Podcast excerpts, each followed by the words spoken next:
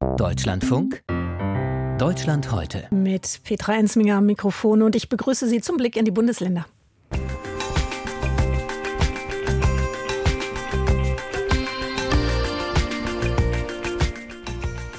Die Oberbürgermeisterwahl in Kassel gestern, die endete mit einer ziemlichen Überraschung. Der Kandidat mit den meisten Stimmen will nicht in die Stichwahl gehen. Warum nicht, erfahren Sie gleich von unserem Korrespondenten in Hessen. Der Arbeits- und Fachkräftemangel zeigt sich auch bei der Bundeswehr, die Land auf, Land ab um den Nachwuchs wirbt. Jetzt auch in einem Pop-up-Store im bayerischen Augsburg. Findet nicht jeder Klasse und das schauen wir uns an. Den Flughafen Frankfurt-Hahn in Rheinland-Pfalz, den kann man vielleicht auch als Sorgenkind der Region bezeichnen. Zahlungsunfähig Tatsächlich läuft da schon einige Zeit das Verkaufsverfahren und trotz einer weiteren Runde in diesem Bieterverfahren ist nicht klar, wie es mit dem Regionalflughafen weitergehen wird. Woran es hakt, auch darüber klären wir auf.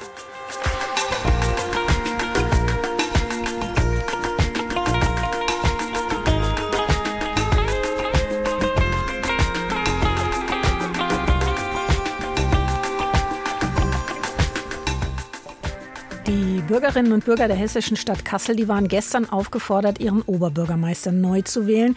Nach Auszählung der Stimmen war klar, es wird zu einer Stichwahl kommen. Der amtierende Oberbürgermeister Christian Geselle ist auf 31,5 Prozent der Stimmen gekommen. Sven Schöller von den Grünen erhält 27,8 Prozent. Soweit so gut. Nun aber das Aber. Am gestrigen Wahlamt verkündete der amtierende Geselle ganz überraschend, dass er zu dieser Stichwahl nicht antreten wird. Ludger Fittkau, unser Landeskorrespondent, ist uns jetzt zugeschaltet. Ein Paukenschlag ist in den Regionalzeitungen heute zu lesen. Was war da los? Wie hat Christian Geselle das alles begründet?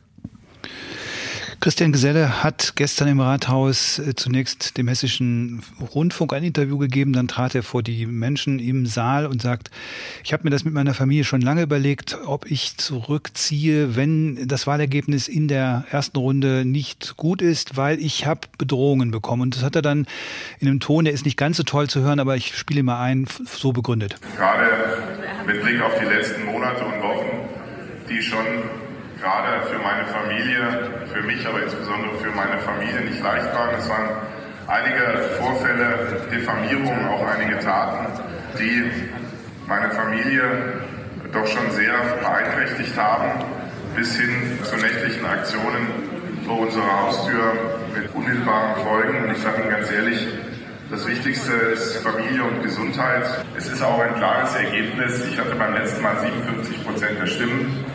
Und jetzt sind es 31 Prozent. Was da genau in der Nacht vor seinem Haus, in welcher Nacht passiert ist, das hat er nicht mitgeteilt. Wir wissen es nicht, aber offenbar gab es eben handfeste Bedrohungen. Und in Kassel ist es natürlich eine spezielle Sache. Wir reden über die Stadt, ähm, in der Walter Lübcke Regierungspräsident war. Und Walter Lübcke war auch in diesem Wahlkampf präsent. Also Bedrohungen von Politikern, gerade wenn es um die Privathäuser geht, sind in Kassel besonders äh, sensibel. Und er sprach von einem schmutzigen Wahlkampf, einer von Diffamierungen, hinter denen wer oder was steckt. Wissen Sie darüber? Darüber etwas? Ja, es gibt im Internet, in Social Media Kreisen gab es eine Kampagne gegen ihn. Das ist wohl ein breiteres Bündnis von Bürgern, die Bürgerinnen, die gesagt haben, Christian Geselle ist nicht der richtige Mann. Weiterhin, man muss sagen, Christian Geselle hat sehr, sehr stark polarisiert in der Stadt. Heute schreibt die Hessisch-Niedersächsische Allgemeine, die Lokalzeitung, so stark polarisiert wie kein anderer in der Geschichte der Stadt. Er ist ja auch gegen seine Partei angetreten bei dieser Wahl. Er ist als unabhängiger Kandidat gegen die SPD angetreten. Er ist vor fünf Jahren, sechs Jahren als SPD-Bürgermeister gewählt worden, Oberbürgermeister, und äh, hat sich mit seiner Partei überworfen, hat sich aber auch mit einem Teil der Stadtöffentlichkeit überworfen und möglicherweise steckt eben ein Teil dieser Leute hinter dieser Social-Media-Kampagne. Das spielt eine Rolle. Das Zweite ist aber, das hat er ja selber gesagt, also das Wahlergebnis war für ihn doch sehr ernüchternd. Er hat 25 Prozent weniger Stimmen als bei der ersten Wahl 2017 bekommen. Hm, und Sie sagen, er polarisiert. Ich habe Kommentare gelesen, da hieß es, er würde seine Wählerinnen und Wähler jetzt auch im Stich lassen. Also gibt es nicht nur Verständnis. Wie fallen die Reaktionen insgesamt aus?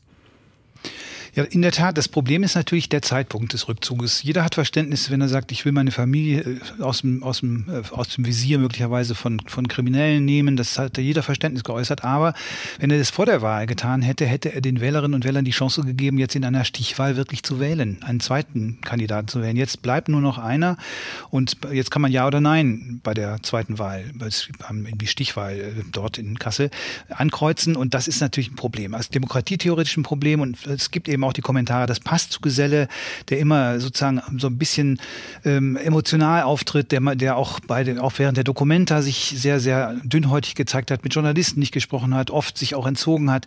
Er hatte sich auch vor der Wahl jetzt schon bei einigen Veranstaltungen äh, nicht mehr hingestellt, weil er offenbar schon sich bedroht gefühlt hat, aber hat das alles nicht kommuniziert. Wenn er es vor der Wahl getan hätte, dann wäre die Lage eine andere gewesen. Aber er hat es eben jetzt erst am Wahlabend getan und das äh, ist auch wirklich ein Demokratieproblem. Und Bedrohungen gibt es, das steht außer Frage und ähm, haben da eigentlich im Wahlkampf keinen Platz. Aber es ist kein neues Thema. Angriffe gegen Kommunalpolitiker. Sie beschäftigen sich ja seit Jahren schon damit. Würden Sie sagen, das hat hier auch nochmal einen richtigen Ausdruck gefunden? Ist vergleichbar? Ja, man muss, ich habe es ja schon angedeutet, in Kassel immer Walter Lübcke mitdenken. Der hat eben auch im Wahlkampf eine Rolle gespielt. Da ging es um die Frage, wie erinnert man an Walter Lübcke, was, was kann man noch tun? Es gibt eine Brücke, die nach ihm benannt ist. Er ist ja vor drei Jahren ermordet worden in der Nähe von Kassel, war Kasseler Regierungspräsident. Also das war ein großes Thema. Es gab auch andere bekannte Kommunalpolitiker hier in Kassel, die wegen Morddrohung sich zurückgezogen haben. Erich Pieper, so ein der wirklich bekannte Landrat des Main-Kinzig-Kreises, der hat sich auch zurückgezogen, weil seine Familie und er bedroht wurden. Und andere Beispiele. Wir kennen das aus, aus nicht nur aus Hessen, sondern bundesweit, dass die Zahl der, der Drohungen durch Social Media äh, gestiegen ist. In Hessen gibt es ein Netz Hessen gegen Hetze-Netz, das hat mehrere tausend Fälle schon aufgeschrieben, also von Bedrohungen auch von Politikern. Ludger Fittkau, herzlichen Dank für diese Informationen über diese OB-Wahl mit deutlichen Folgen in Kassel gestern. Danke Ihnen.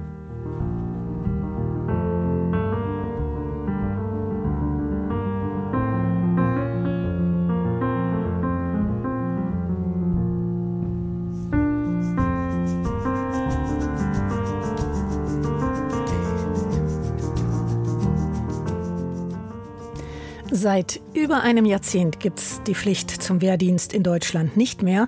Und das heißt, die Bundeswehr wirbt um den Nachwuchs, den sie dringend braucht. Auf Berufsmessen, in Karriereberatungsstellen, auch im Internet und auf YouTube-Kanälen preist die Bundeswehr die Arbeitsmöglichkeiten an. Jetzt auch in einem Pop-up-Store in Augsburg. Es ist eine städtische Einrichtung, ein großes Ladenlokal, das Künstlern, Start-ups, Produktherstellern aus Augsburg zur Verfügung gestellt wird. Nun also findet die Bundeswehr für die Anwerbung von Rekruten dort vorübergehend Unterschlupf. Das findet nicht jeder toll, hat auch unser Bayern-Korrespondent Tobias Krone erfahren, der in Augsburg war und sich diesen Laden angesehen hat. Wie gesagt, es ist eine recht große Ladenfläche. Wir sehen also jede Menge Grünzeug, ne? Wir sehen nicht nur, wir können auch anfassen. Wir bieten hier Bundeswehr zum Anfassen.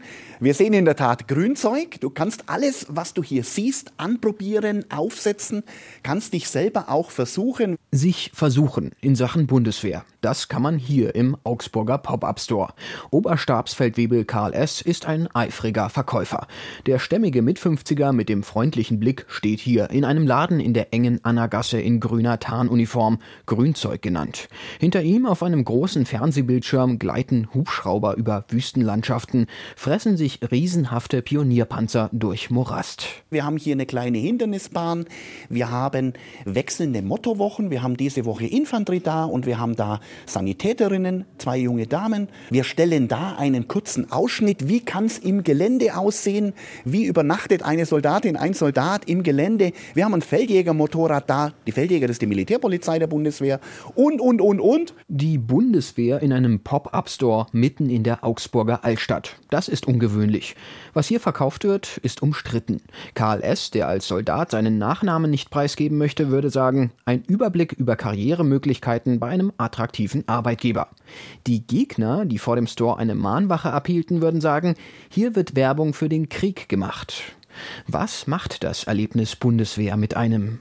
Auf Wunsch kann man hier selbst kurz mal die Rolle eines Soldaten einnehmen. Das bedeutet einen Hindernisparcours absolvieren, unter einem Drahtgitter hindurch über Kunstrasen robben und sich über einen Holzkasten schwingen. Ja, guck dir das an. Sechs Sekunden. Sechs no Was geht denn? Zwei Sekunden verbessert. Ist das hier nicht ein bisschen wie auf einem Abenteuerspielplatz? Der Soldat widerspricht. Sie wollen einfach zeigen, körperliche Robustheit gehört dazu. Genau das Gegenteil wollen wir erreichen, um zu zeigen, wir sind hier kein Abenteuerspielplatz. Soldatin, Soldat sein hat mit Abenteuer relativ wenig zu tun. Wer hier so reinschaut, ein ganz diverses Publikum, sagt Karl. Viele junge Interessenten am Soldatenberuf, gerade auch wegen des Ukraine-Kriegs. So ein Pop-up-Store verringert Berührungsängste.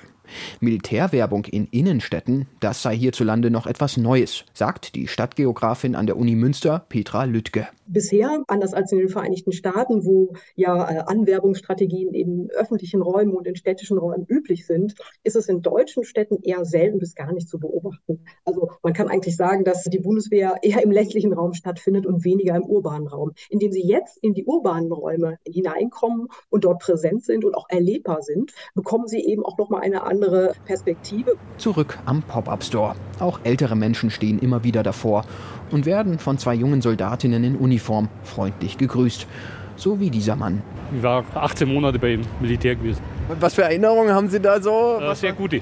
Also gerade für Jugendliche, gerade in dem Alter, es ist schon 18 Monate, die einem was bringen auch. Mit dem Store habe ich überhaupt kein Problem. Sagt eine Passantin, die ihr Fahrrad durch die Gasse schiebt. Es werden Nachwuchskräfte vermutlich gesucht. Und ich finde, es ist ein legitimer Weg, neue Kräfte anzuwerben. Und ich finde eigentlich, dass man die Bundeswehr gar nicht so sehr an den Rand äh, drücken soll, sondern sie ist mitten unter uns. Anders Stefan. Er hat gegen den Bundeswehr-Pop-Up-Store demonstriert.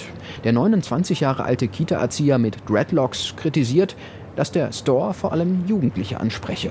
Das merkt man an der Darstellung, auch in solchen Pop-up-Stores. Das ist alles irgendwie auf Action getrimmt, auf jung, auf hip, auf fancy. Wir sind die coolen fancy Arbeitgeber. Bei uns kriegst du Abenteuer, bei uns kriegst du Erlebnis. Auf das Argument wir brauchen ein Militär, um Sicherheit herzustellen für die Menschen. Und das ist von Grund auf schon mal ein komplett verqueres Denken, weil Militär kommt ja dann zum Einsatz, wenn alles andere eigentlich gescheitert ist. Ganz von der Hand zu weisen ist das nicht. Nur wenig erinnert hier an aktuelle Kriegsschauplätze wie Mariupol oder Bachmut.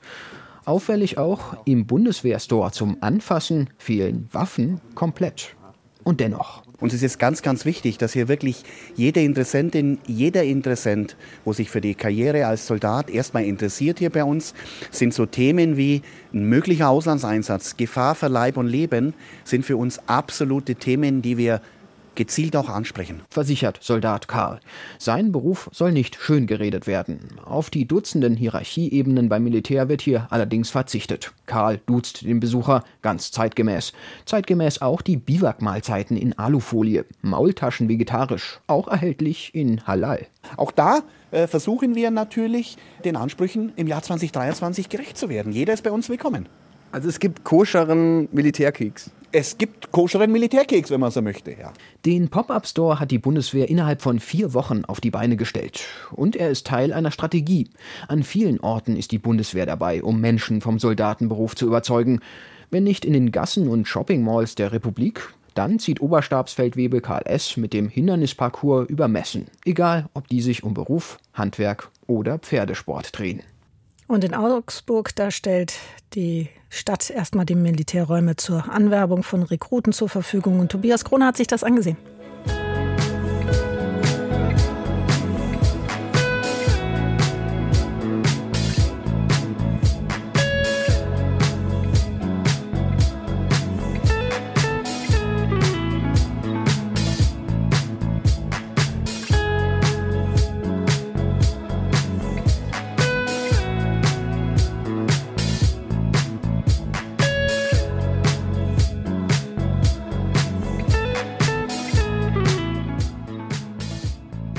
Das Verkaufspokerspiel um den Flughafen Hahn, das zieht sich nun schon eine ganze Weile. Er ist ja insolvent und der Insolvenzverwalter auf Investorensuche.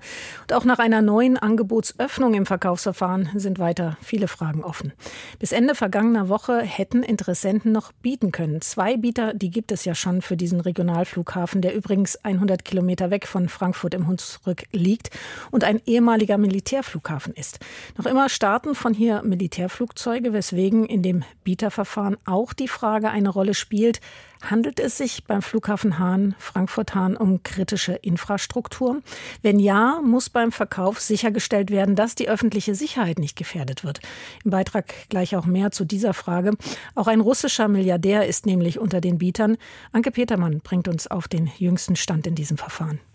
Eine neue Runde in dem Verkaufsverfahren, das immer unübersichtlicher wird. Drei Wochen hatte Insolvenzverwalter Jan-Markus Platner potenziellen Investoren eingeräumt, Interesse am Flughafen Hahn zu bekunden. Am Donnerstag lief die Frist ab, doch neue Namen sind nicht zu erfahren. Es ist keine Kommunikation von Seiten der Insolvenzverwaltung vorgesehen. Schreibt ein Sprecher des Insolvenzverwalters auf Anfrage. Zwei von vier Bietern hatten den Kaufpreis bereits auf ein notarielles Konto überwiesen, darunter als Höchstbietender die Nürburgring Holding AG, Betreiberin der Rennstrecke in der Eifel. Die Rede ist von 20 Millionen Euro. Das Problem allerdings, Mehrheitsaktionär der NR Holding ist der russische Pharmamilliardär Viktor Karitonin. Der soll ein Freund von Russlands Präsident Wladimir Putin sein. Deshalb lehnte das immer noch am Flughafen beteiligte Land Hessen ihn als Investor ab. Finanzminister Boddenberg von der CDU forderte Bundeswirtschaftsminister Habeck von den Grünen auf, den Deal zu verhindern, und die Gläubigerversammlung legte den Verkauf auf Eis und bat um eine Entscheidung. Nämlich beim Bundeswirtschaftsministerium. Erläuterte Insolvenzverwalter Platner. Über den Zivilflughafen im Hunsrück wickeln die USA und die NATO nach wie vor militärische Flüge ab, im Zusammenhang mit Afghanistan, aber auch mit dem Ukraine-Krieg. Eigentlich galt der Regionalflughafen deshalb als kritische Infrastruktur mit großer Bedeutung für das Funktionieren des gesamten Gemeinwesens. Nun hat eine erste Prüfung aber ergeben, dass der Airport mit Blick auf Passagierzahlen und Frachttonnagen unter den relevanten Schwellenwerten liege. Ob das allerdings bedeutet, dass er ohne Risiko an einen russischen Investor verkauft werden kann, ist umstritten. Möglicherweise muss man auch darauf achten, welche Bedeutung der Flughafen grundsätzlich haben kann in Krisensituationen. Gibt Volker Boch zu bedenken parteiloser Landrat des Rhein-Hunsrück-Kreises. Doch er weiß auch, der Landkreis hat in dieser Sache nichts zu sagen. Wichtig ist dem Landrat, dass sich nach dem Scheitern des chinesischen Konzerns HNA bald ein neuer Eigentümer für den zahlungsunfähigen Airport findet. Weil es einfach schon sehr lange läuft, seit Oktober 2021 und am Flughafen Frankfurt-Hahn ja rund 300 Beschäftigte unmittelbar am Flughafen arbeiten und die natürlich auch eine Perspektive braucht, wie es weitergeht. Von den Beschäftigten selbst ist wenig zu hören. Eine Mitarbeiterin schiebt an diesem grauen Spätnachmittag einen Rollwagen mit Papierabfällen durch das winzige Terminal, Schnellimbiss, Kinderkarussell, ein geschlossenes Café und drei weitere Läden mit runtergelassenen Alu-Rollos. Da würde ich sagen, Sie fragen am besten mal eine der ohne von den Leuten. Ich Wollen nicht. Sie nichts sagen? Nein, nicht. Doch auch die drei Männer in signal-orangefarbenen Westen sind wortkarg. Kein Kommentar heißt es, man ist frustriert. Kein Kommentar. Die erneute Investorensuche hatte der Betriebsratschef gelobt. Sie eröffne neue Chancen. Jetzt sagt er am Telefon nur knapp, es ist alles zu viel. Bislang kein lauter Protest, kein Streik und keine massenhaften Kündigungen seitens der Belegschaft. Landrat Volker Boch leitet daraus eine immer noch hohe Identifikation der Beschäftigten mit dem Hunsrück-Flughafen ab. Dessen riesige Betonflächen mit kleinem Terminal und kleinem Tower sind von maroden Kasernengebäuden umgeben. Das fällt auch Fluggästen auf. Sag mal so, ist schon ein bisschen in die Jahre gekommen. Das ganze Flughafengelände drumherum eher ja, Lagerhallenwüste ne, oder halt dann doch eher karg. Wie andere Reisende lobt der Teneriffa-Rückkehrer aber die kurzen Wege und die günstigen Preise der Billigflieger. Insider wissen, wer diesen Flughafen übernimmt, muss nicht nur einen zweistelligen Millionenbetrag zahlen, sondern anschließend auch noch Millionen investieren. Was aber interessant ist für alle, wichtig ist, der Nachtflug ist da. Wir Hunsrücker können großer Zahl damit leben. Und es ist ja auch ein wichtiges Pfund, mit dem wir wuchern können. Die Nachtflugerlaubnis meint Wolfgang Wagner, erster Beigeordneter der Verbandsgemeinde Kirchberg im Hunsrück. Mit dem parteilosen Landrat ist sich der CDU-Politiker darin einig. Willkommen ist nur der Investor, der den Flugbetrieb aufrechthalten will und dafür auch die Spezialkenntnisse mitbringt. Das ist für die Belegschaft wichtig und für die Bevölkerung auf dem Hunsrück wichtig. Passagiergeschäft und Frachtgeschäft generiert die vielen Arbeitsplätze. Und die müssen gesichert werden. Der Beitrag war das von Anke Petermann und die Frage, ob der Flughafen zur kritischen Infrastruktur gehört, ist vom Bundeswirtschaftsministerium noch nicht abschließend geklärt. Auf Nachfrage hieß es da heute, die Prüfung läuft. Ich bin Petra Ensminger und bedanke mich bei Ihnen fürs Zu- und Hinhören. Wünsche Ihnen noch einen angenehmen Montagnachmittag.